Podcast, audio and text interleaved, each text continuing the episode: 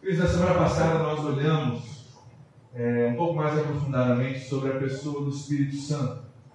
E nós olhamos no livro de Neemias como Neemias representa o Espírito Santo e como ele é o nosso parceiro. Nós falamos sobre essa parceria, aquilo que o Espírito Santo faz em nós e aquilo que ele não faz. E o fato de nós precisarmos firmar uma parceria com o Espírito Santo. Nós até tiramos tempo semana passada como igreja para nós buscarmos mais do Espírito Santo. Espero que não tenha sido a última vez durante a sua semana que você parou para buscar o Espírito Santo na sua vida. E hoje nós vamos olhar é, o decorrer dessa história do livro de Neemias, no capítulo 4, nós vamos ver a batalha se intensificando. A batalha começa a ficar mais complicada, mais intensa, e nós vamos ver que o inimigo traz uma nova estratégia na batalha, e com essa nova estratégia, Neemias traz uma contra-estratégia para trazer vitória para Jerusalém. Tudo isso acontece no capítulo 4 de Jeremias. Eu gostaria de começar lendo contigo no versículo 1. Nós vamos ler vários versículos hoje à medida que nós vamos discorrer. Neemias capítulo 4, versículos 1 e 2, lendo 1, 2 e 3, lendo da NVI, diz assim: Quando Sambalat soube que estávamos reconstruindo o muro, ele ficou furioso. É, pergunta, mais uma vez, Sambalat representa quem no livro de Neemias? Satanás, nosso inimigo. E ele ridicularizou os judeus, e na presença dos seus compatriotas e dos poderosos de Samaria, ele disse o seguinte: O que aqueles frágeis judeus estão fazendo? Será que eles vão restaurar o muro? Vão oferecer sacrifícios? Vão terminar num só dia? Será que eles vão conseguir ressuscitar pedras de construção daqueles montes de entulho de pedras queimadas? E Tobias, o Amonita, que estava ao seu lado, completou: Pois que construo? Basta que uma raposa suba lá para que esse muro de pedras desabe. Ele vê a situação acontecendo ali, ele começa a zombar deles, começa a falar para que eles possam ouvir, de uma forma a desanimar eles. Nós, como falamos, Sambalat e Tobias, eles representam o nosso inimigo. Neemias representa o Espírito Santo, nosso parceiro na batalha espiritual. E que eu quero que você veja comigo brevemente nesses primeiros dois versículos, é que Sambalat e Tobias, eles falam sobre quatro áreas. Eles, nessa, nessa chacota que eles fazem, fazem, eles questionam e tentam desmotivar em quatro áreas que muitas vezes nós experimentamos na nossa batalha espiritual, no nosso dia a dia, como cristãos. São áreas onde o inimigo nos ataca, estão no versículo 2. Ele começa dizendo: O que esses frágeis judeus estão fazendo? Muitas vezes na batalha espiritual minha e sua, o inimigo vem para atacar e nos desanimar focando nas nossas fraquezas, não é verdade? Chama eles de frágeis. Vocês são frágeis, o que vocês estão fazendo? Da mesma forma, o inimigo, quando ele, nós nos buscamos, nós buscamos nos reerguer, ele tenta mostrar que nós somos frágeis demais, não tem jeito, você é fraco. Se reerguer, se reestruturar, vencer a batalha, você é fraco demais. Talvez um pensamento passe pela sua cabeça parecido com isso. Você sempre teve problema nessa área, você não vai conseguir vencer. Já passou por isso? Pensamento passando por aí? Na sua cabeça? Essa situação, André, já não muda faz tanto tempo, você acha que vai mudar agora? São pensamentos, são desânimos, são palavras lançadas no nosso coração para ver se acham raiz, ver se acham lugar, que são projetadas para nos desanimar e focar na nossa fraqueza. O inimigo faz isso ainda hoje nas nossas vidas. O segundo foco de desânimo dele está ali irão oferecer sacrifícios. É isso que nós vamos fazer? Vamos tentar louvar Deus nessa cidadezinha de vocês aí? O inimigo ele busca nos desanimar, desanimar nossa devoção a Deus. Agora, André, você vai querer ser santinho, é? Vai, vai, virou fanático, André? Vai dar uma de crente agora? Já passou por isso? Você começa a engrenar, Deus começa a fazer algumas coisas e ele, ah, virou santinho. Vai carregar a Bíblia debaixo do braço, vai atravessar a rua, é isso vai fazer. Agora começa a desanimar, chacotear o seu louvor a Deus. O tempo mudou. A estratégia é a mesma. Não muda. E a gente pode aprender disso. Ele zomba da nossa devoção, ele tenta nos desanimar. Mas o, o importante para você saber sobre o inimigo é que ele só tem poder para falar. Se você não ouvir, ele perde poder. Ele só tem poder para lançar um pensamento, um desânimo. Se achar lugar no teu coração, aí cresce o problema. Se não achar lugar no teu coração, vai embora. E a gente pensa que as, esses pensamentos, que essas coisas são brincadeira, mas não são brincadeira. E para a grande maioria de mim, de, de, de nós, a grande maioria de nós, nós vamos experimentar a batalha espiritual é mais nesse sentido. Pensamentos, desânimos, palavras que são lançadas no nosso coração para ver se acham raiz. A batalha espiritual, muitas vezes, a maior delas é na nossa mente, não é verdade? Tem um estudo que foi feito alguns anos atrás em universidades evangélicas, não são só universidades evangélicas nos Estados Unidos. Perguntaram a 1.750 alunos com relação a esses pensamentos de desânimo, essas vozes, não estou dizendo que são vozes audíveis, mas essas vozes que a gente ouve, não, está cansado, trabalhou um monte, está chovendo lá fora, você vai na igreja, vai se molhar, chega lá, os caras não te cumprimentam direito, não, essas coisas que passam pela nossa cabeça. Perguntaram para eles, quantos de vocês já tiveram essa experiência? E a grande maioria, como hoje a gente fosse fazer uma pesquisa, a grande maioria de nós passa por isso. Se você for falar com um psiquiatra e disser que você ouve vozes te desanimando, o cara vai te medicar imediatamente, né? Esquizofrênico, taca medicamento, acabou, né? Acabar com essas vozes estão falando aí contigo.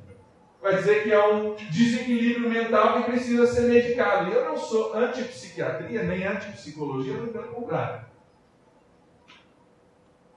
Mas se é só um desequilíbrio mental, então, eu tenho para mim que nós deveríamos ter proporções estatisticamente corretas, tanto do mal quanto do bem. Né?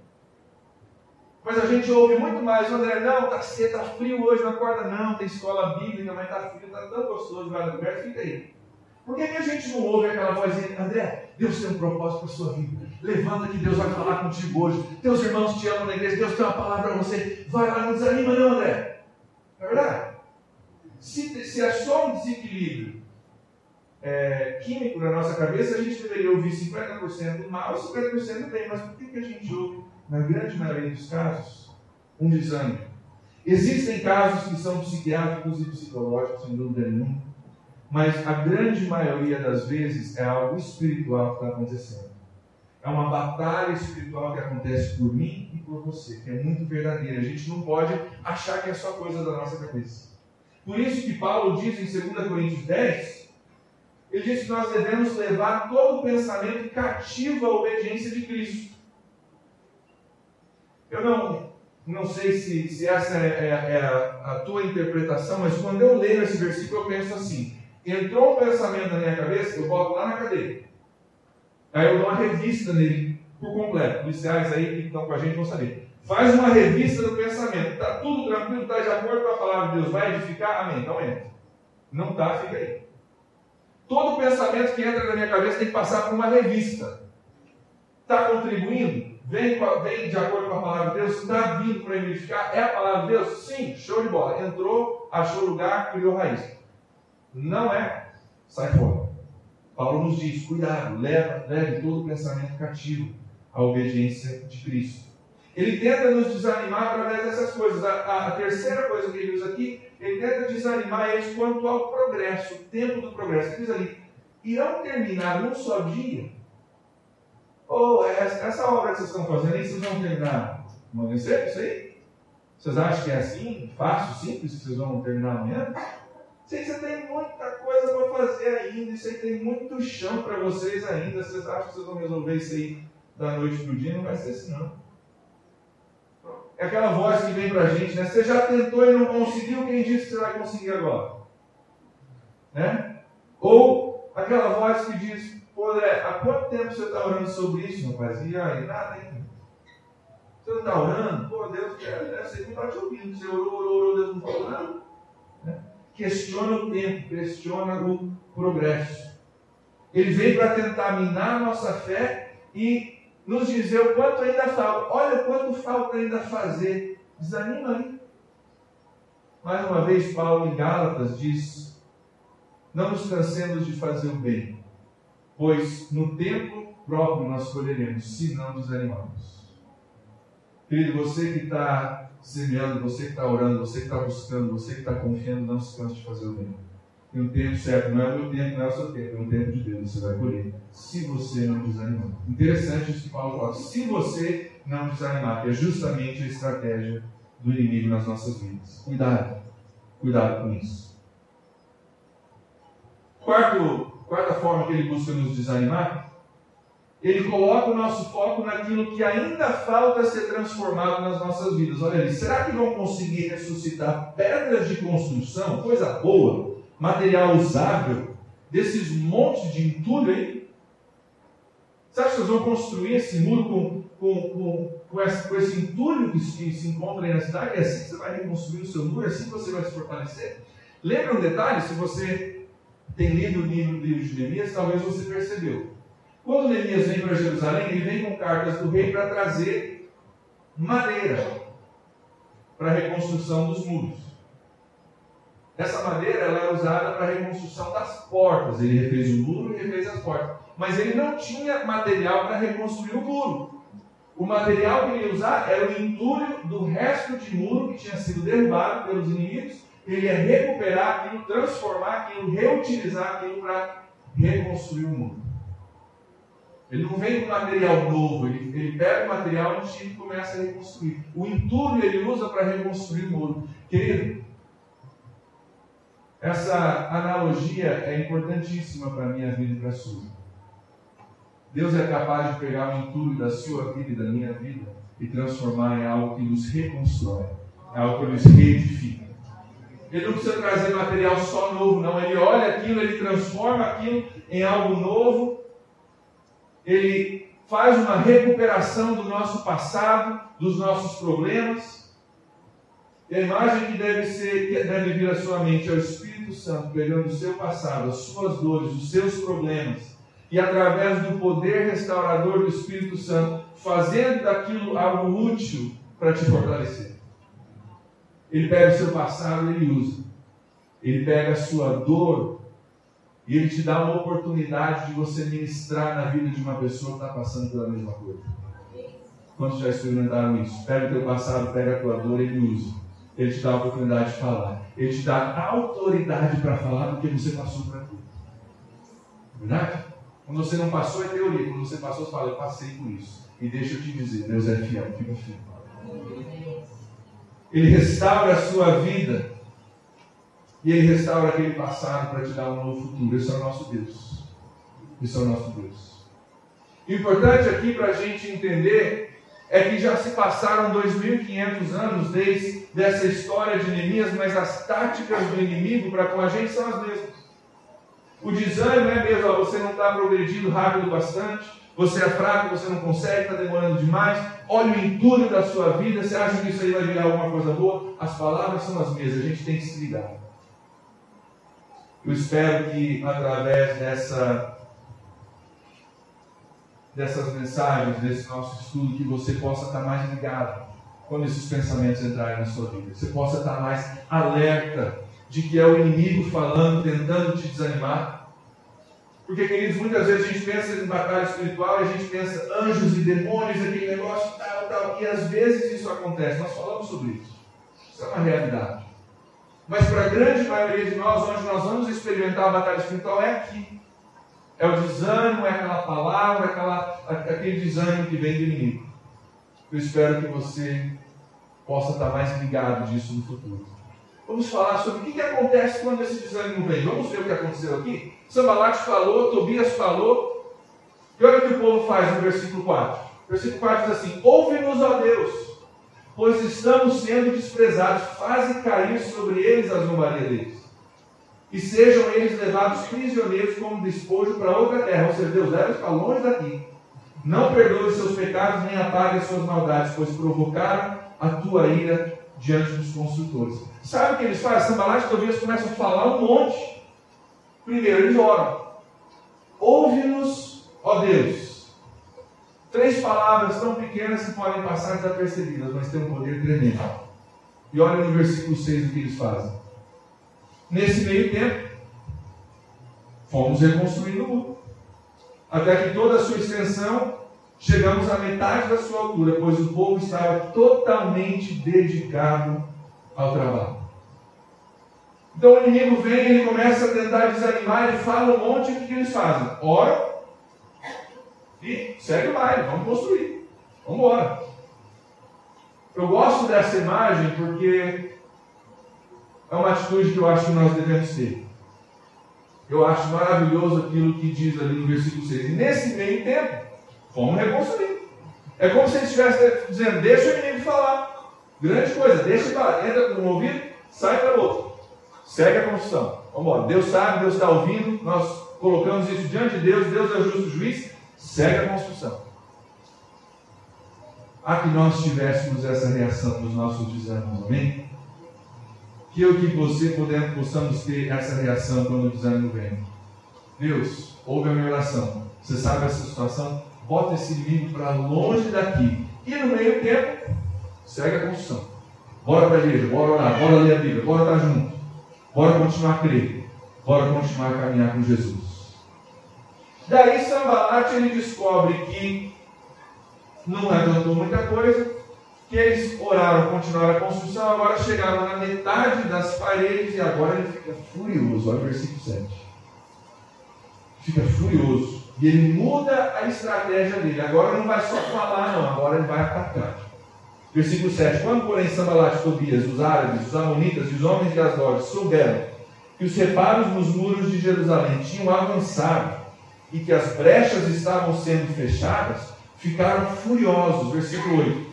Todos juntos planejaram atacar Jerusalém e causar confusão. O desânimo não funcionou, eles oraram a Deus e seguiram o serviço. Tanto é que já está pela metade pronto. Agora nós vamos ter que mudar a estratégia, diz o inimigo. Agora ele tem que atacar. E o que acontece nessa história é que o povo, junto com o desejo de atacar, o povo começa a se desanimar e perder forças. Olha o versículo 10. Versículo 10 de Neemias capítulo 4. Enquanto isso, o povo de Judá começou a dizer: Os trabalhadores já não têm mais forças e ainda tem muito entulho. Por nós mesmos, nós não vamos conseguir reconstruir esse muro. E a combinação do ataque ou da, do, do atentado ao ataque do inimigo, junto com o cansaço, no versículo 11 e 12, levam eles a acreditar que realmente não vai dar certo. Chegamos até a metade, conseguimos alguma coisa, mas está muito complicado. Olha o versículo 11. Nossos inimigos diziam: Antes que descubram qualquer coisa ou que nos vejam, estaremos bem ali no meio deles. Vamos matá-los e acabar com o trabalho deles. 12. Os judeus que moravam perto deles dez vezes nos preveniram. Tinha gente morando perto do inimigo que vinha com a palavra: o inimigo está planejando. E diz ali: para onde quer que vocês virarem, saibam que seremos atacados de todos os lados. O que acontece aqui é que eles descobrem que o caldo engrossou, né? Dizem alguns, deu B.O. Deu B.O. Primeiro ele estava só falando, agora ele está se preparando, não só o Sambalat e o não eram dois homens, eram os árabes, tinha um grupo de pessoas que estavam se preparando para atacar Jerusalém. Agora deu B.O. O povo está cansado, o inimigo disse: Nós vamos estar no meio de vocês. Quando você der as costas, você souber, a gente já vai estar te atacando. Quando Neemias vê isso acontecendo, uma nova estratégia do inimigo, Neemias traz uma contra-estratégia. E nessa contra-estratégia, Neemias nos ensina a lição principal para mim e para você nessa noite, que é essa. Quando a batalha se intensifica na sua vida e na, sua, na minha vida, nós precisamos um dos outros. Agora já não é só lidando com desânimo, mas é um ataque. E olha o que Neemias faz no versículo 13. Versículo 13. Por isso, Posicionei alguns do, do povo atrás dos pontos mais baixos do muro, nos lugares abertos, divididos por famílias, armados de espada, lanças e arcos. Ele primeiro pega e descobre onde é que estão as fraquezas. E nos lugares de fraquezas vamos colocar pessoas, famílias, pessoas que se amam, que querem lutar uma pelas outras, vamos colocar eles nesses locais estratégicos de fraqueza. No versículo 14, ele continua dizendo o seguinte: ele lembra ao esse povo quem é que serve. Lembrem-se que o Senhor é grande e temível. Ele continua no versículo 14: lutem pelos seus irmãos, pelos seus filhos, por suas filhas, por suas mulheres e por suas casas. Ele olha os lugares de fraqueza e diz: lá nós vamos colocar um grupo de pessoas para fortalecer o lugar onde está fraco. Ele diz: não se esqueça quem a gente serve. Nós seremos um Deus grande e temível. Quantos de nós hoje precisamos ser lembrados que nós servimos um Deus grande e temível? Que a luta que nós estamos travando, ela afeta os nossos irmãos, as nossas irmãs, os nossos filhos, as nossas casas, queridos. Quando você luta na batalha espiritual e você vence, você é vitorioso, a sua família vence contigo. Quantos estão aqui porque um familiar te convidou, falou de Jesus para você e veio para a igreja? Quem foi influenciado por família? Vem só mão. Aí, mãos ao todo. Quando você luta e quando você vence, quando você permanece fiel, junto contigo vence tua família, teus filhos, tua casa, tua mulher. E o oposto também é verdade, é uma coisa séria que nós precisamos parar e absorver. Quando eu e você somos derrotados, a nossa família é derrotada junto com a gente. Meus filhos, seus filhos, minha esposa, futuras gerações. Quando eu caminho com Jesus, quando eu me fortaleço nele, quando eu confio que ele vai fazer, quando eu cresço em Cristo, gerações vão colher isso. Quando eu falho, gerações vão colher isso. Essa história de batalha espiritual não é brincadeira, gente. Não é teoria. É prática. Para mim e para você. Ela acontece hoje, ela vai acontecer amanhã, semana que vem. E as nossas decisões têm um impacto muito grande. Eu espero que você possa ouvir o versículo 14 nessa noite como a voz do Espírito Santo falando para você em meio às suas batalhas.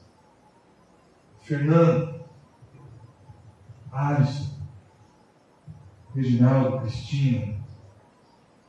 Lembrem-se que o Senhor é grande e temível e lutem pelos seus irmãos, pelos seus filhos, pelas suas filhas, pelas suas mulheres e pelas suas casas. Lutem com esse Deus que é grande e temível. Com essa mudança de estratégia, o inimigo acabou não atacando. Eles voltaram para o seu trabalho, o inimigo não atacou, ele descobriu que eles descobriram a nossa estratégia, eles fortaleceram onde estava fraco. Oraram a Deus, estavam prontos para dar a sua vida e não vai dar certo. Eles conseguem voltar para o seu trabalho de construção do muro, mas eles voltam diferente. A forma em que eles reconstroem a segunda metade do muro é totalmente diferente da forma que construíram a primeira metade. Por quê? Porque quando a batalha se intensifica, nós precisamos uns dos outros. Olha o que acontece no versículo 16. Nós vemos ali que metade trabalhava, metade dos homens, enquanto a outra metade defendia. Ou você está trabalhando, ou você está na retaguarda defendendo, pronto para atacar, pronto para defender. Versículo 17 diz que aqueles que transportavam material antes com duas mãos, pegavam as pedras, pegavam aquilo que era necessário, agora eles com uma mão carregam material e com a outra mão eles têm uma espada, uma arma. Estão reconstruindo ainda. Mas a forma, a estratégia de se reconstruir mudou. E a parte principal desse capítulo 4 se encontra no versículo 19 e 20. Olha ali comigo. Então Elias diz aos nobres, aos oficiais e ao restante do povo: a obra ela é grande e extensa nós estamos separados, distantes uns dos outros, ao longo do muro. Versículo 20: Do lugar de onde ouvirem o som da trombeta, juntem-se a nós ali, e o nosso Deus lutará por nós.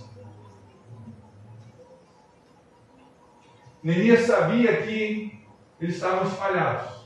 E o inimigo podia rodear a cidade e escolher um ponto para atacar. E se ele estivesse num lado da cidade, os outros talvez nem saberiam o que estava acontecendo lá.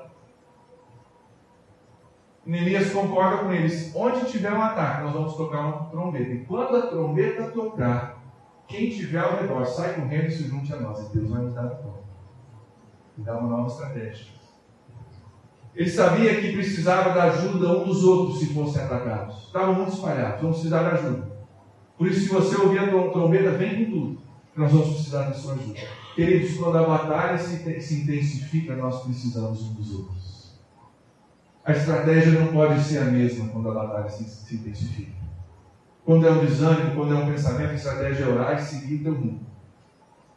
Quando o caldo engrossa, nós precisamos um dos outros. O muro de Jerusalém, naquela época que eles estavam construindo, media mais ou menos 3 quilômetros. Sua extensão era 3 quilômetros. E eles, trabalhando separadamente em lugares diferentes, concordavam que precisavam dos outros. Nós vamos tocar com medo, isso vai. Vocês vão se unir a nós se houver um ataque. Que figura maravilhosa do papel da igreja, não é verdade? Que figura maravilhosa do papel da igreja. Queridos, esse é o nosso trabalho. Esse é o meu trabalho, esse é o seu trabalho. E quando tiver um irmão a um quilômetro de distância, 300 metros da gente, sendo atacado, que ele possa tocar a trombeta e a gente possa correr para lá e dizer: Nós vamos lutar junto contigo. Deus vai nos dar de conta. Isso é o nosso papel. Isso é o papel da igreja. Ser igreja é isso. Esse, esse prédio que a gente se reúne aqui é um prédio. Igreja somos eu e você. Igreja que funciona é quando a gente se une para batalhar juntos. Um papel maravilhoso, que visão maravilhosa. Aliás, essa é a importância, queridos, de você participar de uma igreja. Eu sei que eu sou suspeito de falar isso porque eu sou pastor. Mas você que me conhece há um tempo, você provavelmente sabe que eu não faço isso por profissão. Isso não é profissão para mim. Eu faço isso por, primeiramente, um chamado de Deus e, segundamente, por uma paixão Sou apaixonado pela igreja. Eu creio que a igreja é a esperança do mundo. Eu creio. Tem falha? Tem, tem derrubo, tem um monte de coisa. Mas eu não deixo que essas coisas façam com que eu me ausente da comunhão com vocês, da necessidade que eu tenho de vocês, da gente caminhar junto, da gente se edificar. Ouça a voz de Deus falando contigo nessa noite. E para você completar a obra de reconstrução na sua vida. E para você se manter firme em meio à batalha pela sua vida, você vai precisar da ajuda dos seus irmãos, das suas irmãs. Você vai precisar. Quando a batalha se intensifica, nós precisamos uns dos outros. Aliás, esse é um dos motivos pelo qual nós acreditamos tanto e incentivamos aqui na nossa igreja uma prática semanal que a gente chama de PGs, né? PG é o nosso código para pequenos grupos. São grupos de pessoas da nossa igreja que se reúnem durante a semana, em noites diferentes, para estar junto, para dar risada, para orar um pelo outro, para estudar a palavra. Não é um grupo sério, mórbido, é um grupo onde a gente se diverte, a gente come bastante, a gente dá risada, mas a gente também estuda a palavra, também a gente ora uns pelos outros. Queridos, nesse ambiente de culto que a gente está aqui, eu não tenho como pastor como saber tudo que está acontecendo na tua vida. Eu não tenho como orar por cada um de vocês aqui nessa noite. Por mais que o meu coração pastoral adoraria fazer isso. Mas nesses grupos pequenos você tem como compartilhar contigo. Compartilhar com esse grupo algumas coisas que estão acontecendo contigo. Lá no PG você pode tocar a trombeta e dizer, ô oh, gente, preciso de ajuda. Por favor, olhem por mim. Isso acontece na nossa igreja semanalmente. Inclusive, é, se você não está no PG, você está perdendo. E nós temos uma listagem de PGs que você pode pegar na saída para você fazer parte disso. Queridos, na minha vida, eu tenho tido momentos onde eu precisei de ajuda, precisei soar a trombeta. Não só no passado, mas acontece direto. Há um momento, alguns, algum tempo atrás, que me veio à mente quando eu estava preparando isso, onde nós estávamos enfrentando uma situação bem difícil como família. Estava fora das nossas mãos, não tinha nada que eu podia fazer no seu orar. E nós, juntamente com a minha família, pedimos que sete casais, foi iniciado pela minha família, né? Sete casais estivessem orando. E esses sete casais se comprometerem a orar. Não é assim, ah, não, pastor, quando eu lembrar, eu vou orar por você. É orar. É compromisso. Vou orar contigo até que se resolva isso. Esses sete casais se comprometeram a orar por nós. Deus nos deu a vitória. Às vezes, a que está ali atrás, que é a nossa líder de intercessão, ela pode comprovar isso. Às vezes eu ligo para a Darla e falo para a Darla, reforça aí que o negócio está feio. Né? Darla, está acontecendo tal coisa em casa, a situação está assim, Darla, ora por mim. Então uma batalha espiritual acontecendo. Hoje mesmo, antes do culto, eu subi lá em cima. E tem um grupo de pessoas que intercede por nós antes do culto. Eu subi lá e falei, oração pelo pastor, me ajuda aí, preciso de oração. E eles oraram por mim. Às vezes eu compartilho com a Júlia. Eu tenho na minha esposa não só uma esposa, mas a minha melhor amiga. E uma mulher de Deus. Muitas vezes à noite, quando as crianças já dormiram, a gente está se preparando para ir dormir, eu abro meu coração com ela sobre algumas dificuldades, algumas incertezas, algumas inseguranças minhas.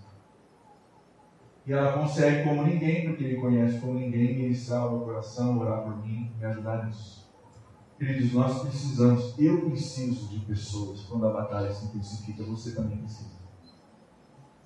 Se você for ler o livro de Neemias, no versículo, no capítulo 3, o capítulo 3 é um capítulo interessante, porque é uma listagem de pessoas que estavam trabalhando no muro.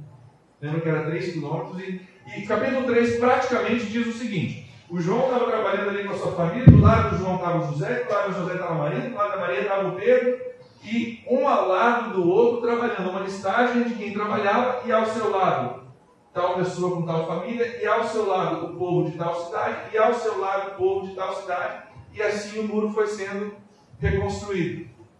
Capítulo 3 é uma listagem disso. Que a nossa igreja, que a PIB possa ser assim pessoas lado a lado trabalhando para nos fortalecer uns aos outros contra o ataque do inimigo. Amém?